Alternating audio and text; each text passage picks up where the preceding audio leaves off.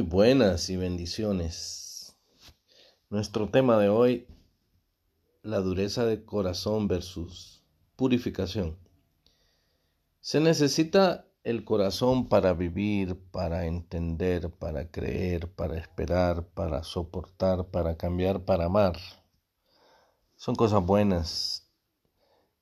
Eh, solemos escuchar o decir a veces, ya no aguanto mi corazón, me duele, mucho mi corazón o se alegra mi corazón, etc.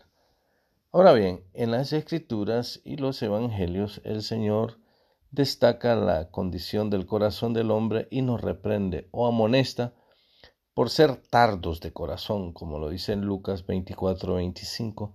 Le recomiendo eh, escuchar, leer, perdón, todos estos versículos que nos harán entender perfectamente el mensaje.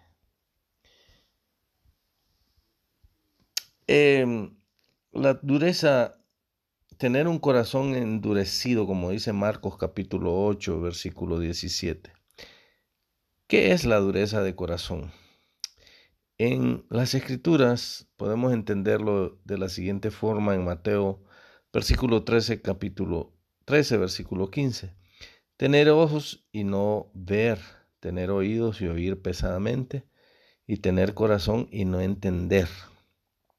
¿A qué se refiere en realidad esto?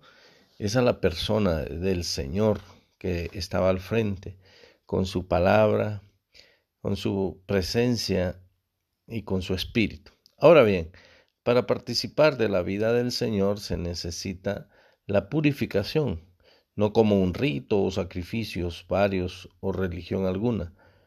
La mejor y efectiva forma de purificación es amar la venida de nuestro Señor, como lo dice Pablo en segunda carta de Timoteo capítulo 4 versículo 8.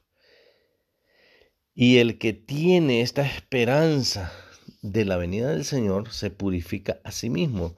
Esto lo dijo el apóstol Juan en la primera carta de Juan capítulo 3 versículo 2 y 3, lo entenderíamos bien. En conclusión, lo que nos califica para tener el agrado de Dios y ser salvos de la ira que se nos aproxima, como lo dice primera de Tesalonicenses capítulo 1 versículo 10, es desear su venida, es amar su venida, como lo repito en segunda de Timoteo capítulo 4 versículo 8.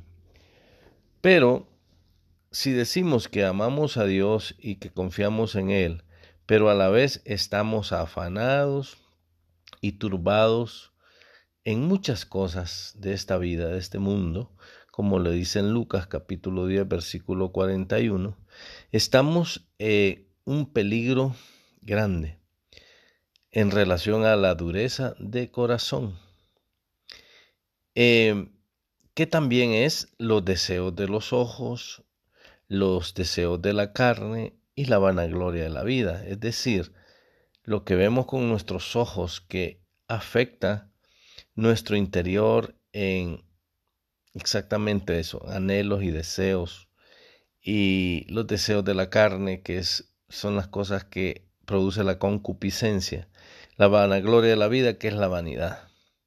Primer carta de Juan, capítulo 2, versículo 16. Si estas tres cosas acaparan nuestra vida del día a día, debemos reaccionar inmediatamente, orando al instante al respecto y pensar en su venida. a ver qué sentimos. Entonces, desee ahora mismo la venida del Señor, a ver qué usted siente o de repente usted podría decir, Señor, no vengas aún, falta esto, falta lo otro. Entonces hay un problema en nosotros cuando no estamos listos, no amamos su venida, no tenemos puesta la mirada en ello. Ahí tenemos que aplicarnos eh, su palabra como Apocalipsis 18:4, por favor lea, porque la verdad, el día que Él venga, debe encontrarnos esperándole en la cima de la montaña y allí veremos la señal del Hijo del Hombre. para subir a esa cima debemos levantar la mirada, debemos desear estar allí y debemos oír su voz cuando se diga, allí viene el esposo. Entonces allí será nuestro encuentro con Él y nuestro corazón habrá estado dispuesto